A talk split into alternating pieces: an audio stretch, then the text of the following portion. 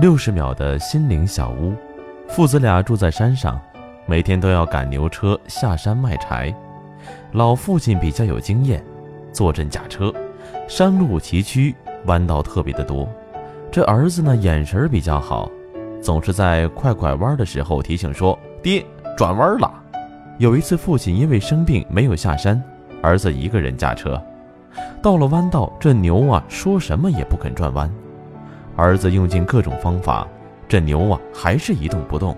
最后只有一个办法了，他左右看看没有人，贴近牛的耳朵，大声地说了声：“爹，转弯了。”这牛啊应声而动。牛用条件反射的方式活着，而人呢，则以习惯生活。一个成功的人知道如何培养好的习惯来代替坏的习惯，当好的习惯积累多了，自然。会有一个好的人生。